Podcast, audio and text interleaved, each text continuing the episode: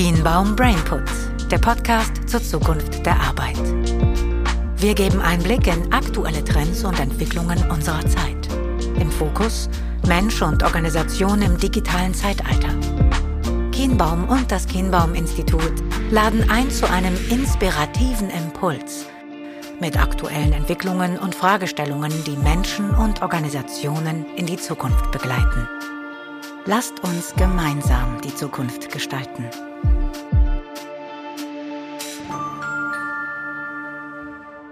Und hallo und herzlich willkommen zum heutigen Podcast. Heute mit zwei neuen Stimmen. Mein Name ist Tim Hype und heute bei mir Lennart Rother. Hallo Lennart, wie geht's dir? Hallo Tim, mir geht's gut. Danke für die Einladung.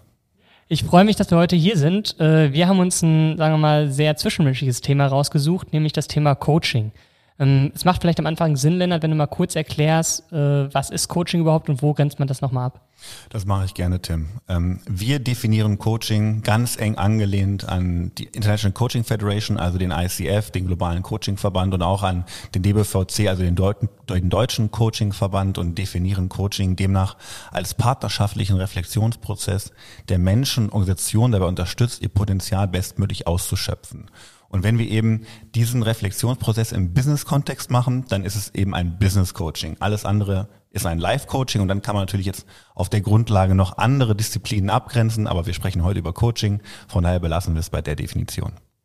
Jetzt ist natürlich im Coaching ein sehr starkes Trendthema vorhanden, auch in den letzten Jahren. Ähm, wie hat sich das jetzt besonders in der Pandemie eigentlich entwickelt? Ja, ich glaube, man kann durchaus sagen, dass wenn wir jetzt vor allem auf das Thema Coaching und Technologie blicken, auch für Coaching und Technologie die Pandemie wie ein Booster gewirkt hat. Ähm, das hat mehrere Faktoren. Ein Faktor ist sicherlich, dass die gesamten Prozesse, die ja vorher physisch gelaufen sind, von heute auf morgen virtualisiert werden mussten. Es gab keine Alternative. Wenn du dich weiterentwickeln wolltest mit deinem Coach, dann musstest du diesen Prozess virtuell gehen. Und was durchaus jetzt interessant zu sehen ist, wir sind ja durch verschiedene Phasen gelaufen, manchmal durften wir uns sehen, manchmal durften wir uns nicht sehen, dass ganz unabhängig davon diese virtuellen Prozesse in der Regel virtuell geblieben sind. Und ähm, so erleben wir natürlich ganz stark, dass es tatsächlich wir hier auch erleben, dass diese Virtualisierung von Coaching auch eine nachhaltige Wirkung perspektivisch auf Coaching mit dem Blick auf zukünftige Prozesse eben hat. Jetzt sprichst du sehr viel von der Virtualisierung. Es gibt aber ja auch einen Unterschied zwischen virtuellen Coachings und digitalen Coachings. Kannst du da vielleicht noch ein bisschen mehr zu erzählen? Ja, das mache ich auch gerne. Ähm, virtuelle Coachings sind im Wesentlichen Coachings, die über Videokommunikation abgewickelt werden. Das bedeutet, wir alle verbringen mittlerweile viel Zeit in Zoom, in Teams, in WebEx und in den ganzen weiteren Videoconferencing-Tools, die es sonst noch am Markt gibt. Das ist dann virtuelles Coaching, also sich eins zu eins in solch einem, in einer Videokonferenz mit einem Coach zu arbeiten. Davon kann man nochmal digitales Coaching abgrenzen, wie du es ansprichst, Tim. Digitale, digitales Coaching wird es dann, wenn eben begleitend eine App zu dem Coaching eben ähm, noch Inhalte mit zur Verfügung stellt, wie zum Beispiel Vorbereitung, Nachbereitung oder auch Wirksamkeitsmessung. Das sind Themen, die eben den Coaching-Prozess besser machen, weil wir eben durch eine gewisse Digitalisierung entweder den Coach befähigen, ein besseres Coaching zu machen, oder weil wir auch die Erkenntnisse oder die Zielerreichung der Wirksamkeitsmessung eben transparenter gegenüber einem Auftraggeber darstellen können.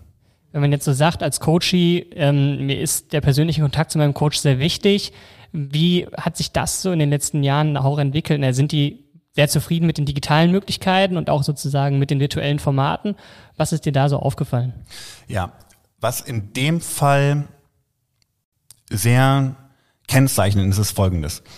Menschen, die digital sozialisiert sind, ähm, also ich würde mal davon sprechen, eine, eine Generation Y, eine Generation äh, Z, Menschen, die digital aufgewachsen sind, haben im Wesentlichen keine Berührungsängste damit, sich auch virtuell slash digital zu entwickeln. Anders ist es bei Personen, die eben nicht digital sozialisiert sind. Die haben oftmals noch Schwierigkeiten, sich tatsächlich auch in solch einem virtuellen Prozess eben mit der Offenheit zu begeben, die es eben für einen guten Coaching-Prozess erfordert.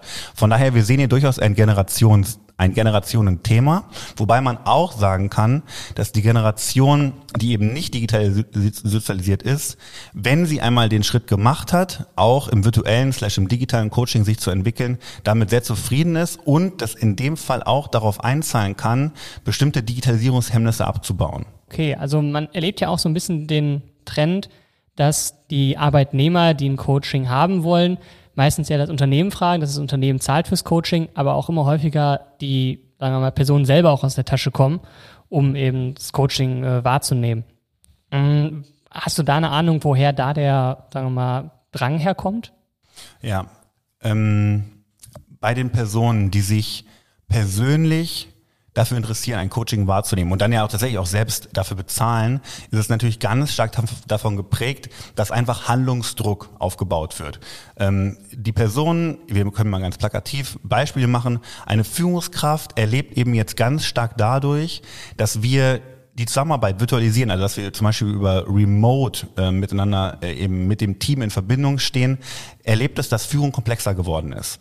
Das bedeutet, die Führungskraft muss an vielen Stellen das Thema zwischen Kontrolle und Vertrauen neu definieren und das mit, mit jedem einzelnen Teammitglied, wie eben diese Zusammenarbeit jetzt auch remote gestaltet werden soll. Und das ist natürlich nochmal eine zusätzliche Anforderung an eine gute Führungskraft, wo eben auch Handlungsdruck entstehen kann. Und ähm, so darf man durchaus sagen, dass Coaching in dieser Zielgruppe durchaus populärer wird, weil es eben sich eben auch aus einer, ich sag mal, Defizitorientierung, also der, der einen Coach hat, hat ein Problem, ganz stark entwickelt zu der, der einen Coach hat, ist ein Potenzialträger. Wir wertschätzen Personen, ähm, die wir dann durch Coaching befähigen, die Herausforderungen der Zukunft meistern zu können. Was gibt's denn da für grundsätzliche Technologien, die da dann auch natürlich wieder den Coachy befähigen, in so einem Environment zu überleben oder sich auch weiterzuentwickeln? Ja, ähm, grundsätzlich eine Technologie angesprochen, die brauchen wir allein schon, um, um Coaching virtualisieren zu können, sind Videoconferencing-Tools. Ähm, das ist erstmal die Grund, Grundvoraussetzung dafür, um überhaupt natürlich mit einem Coach im virtuellen Raum zusammenzukommen. Daneben gibt es natürlich noch Technologien ähm, wie Applikationen, Apps, die auf den, die, die auf den Telefonen sind oder natürlich auch auf dem Browser abgerufen werden können, um eben zu sich Inhalte zur Verfügung zu stellen. Dazwischen haben wir schon gesprochen, kann man vor allem erstmal zwischen virtuellem und digitalem Coaching unterscheiden, wobei natürlich, wenn wir über digitales Coaching sprechen, auch oftmals ein virtuelles Coaching damit einhergeht, weil wir dann natürlich über deutlich äh, flexiblere Methoden auch verfügen, um eben Coaching-Sessions äh, buchen lassen zu können. Mhm. Beim Punkt Flexibilität fällt mir noch so ein, äh, wir haben ja auch in der Gesellschaft immer weiter so eine Art Megatrend der Individualisierung und Selbstverwirklichung.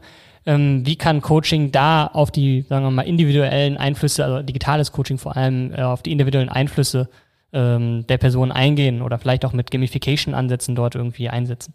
Ja, also wir sehen ganz klar, dass es zunehmend herausfordernd ist, Klarheit für persönliche Perspektiven zu entwickeln. Und das liegt einfach daran, dass unsere Umwelt einfach komplexer wird.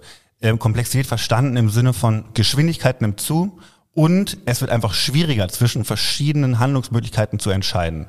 Und da ist natürlich Coaching ein wunderbares Mittel, um genau diese Klarheit zu entwickeln. Was ist für mich in der aktuellen Situation den Weg, den ich gerne einschlagen möchte und das ganz bewusst. Und weil wir uns natürlich hier auch, insbesondere, du hast es angesprochen, an Gamification-Inhalten bedienen können, können wir, wenn wir bestimmte Applikationen auch nutzen, um Coaching anzubieten, natürlich auch gewisse Wege incentivieren. Also wenn wir bestimmte Übungen zur Führungskräfteentwicklung zum Beispiel anbieten, jetzt wieder ganz plakativ von der Führungskraft gesprochen, kann es dann natürlich auch dazu führen, dass wenn wir äh, zum Beispiel auch mit über Wirksamkeitsmessungen sprechen, dass es dann natürlich auch ein Glücksgefühl auslöst, wenn man in seinem Entwicklungsprozess auf einen gewissen Status kommt. Und äh, das ist natürlich etwas, was wir so in der Form in analogen Prozessen vorher nicht hatten. Das bedeutet, wenn wir heute über digitales Coaching sprechen, ist es in der Regel immer so, dass es mit Übungen funktioniert und vor allem auch mit Wirksamkeitsmessung funktioniert, weil das auch darauf einzahlt, dass man Spaß dabei hat, diesen Entwicklungsprozess zu durchlaufen. Was sind denn nochmal jetzt so vielleicht drei Faktoren, die man jetzt aus der Pandemie nochmal mitgenommen hat, wo man sagt, das sind auf alle Fälle Punkte, die auch in Zukunft bleiben werden, die sich jetzt im Coaching verändert haben? Ein Faktor, der bleiben wird, ist, dass wir ganz stark sehen, dass eben die Argumente an Flexibilität und auch an akuten Themen zu arbeiten, darauf einzahlen, dass virtuelle Prozesse virtuell bleiben. Wir sehen natürlich auch, dass es ein Bedürfnis gibt, von Führungskräften, den Coach auch mal physisch zu sehen und zu erleben. Ähm, aber viele Prozesse sind eben auch schon durch die Virtualisierung so intim und so vertrauensvoll geworden, dass es an vielen Stellen gar nicht mehr notwendig ist. Also das ist mal Faktor eins, den man durchaus nennen kann. Äh, virtuelle Prozesse werden zu einem hohen Grad auch virtuell bleiben. Faktor zwei ist, dass wir eben zunehmend auch sehen, ähm, dass eben die Zusammenführung von Angebot und Nachfrage über Plattformen geschieht. Das bedeutet, wir werden vermutlich zunehmend sehen, dass der ehemals sehr stark fragmentierte Markt sich weiter konsolidiert und sich auch größere Anbieter eben ähm, herausstellen, die eben in der Lage sind, genau diese Leistung zu vollbringen, nämlich standardisierte Qualität von Coaching in den Markt reinzutragen.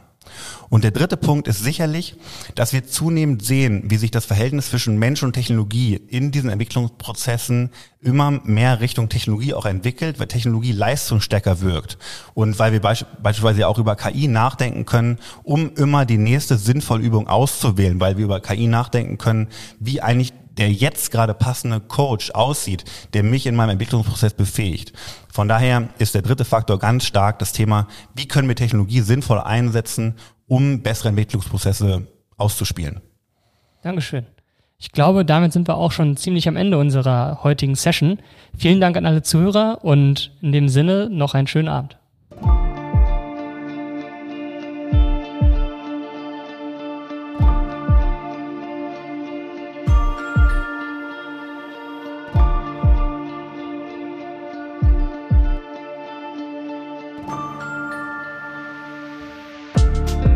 Kienbaum Brainput.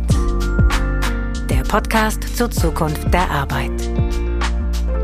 Lasst uns gemeinsam die Zukunft gestalten.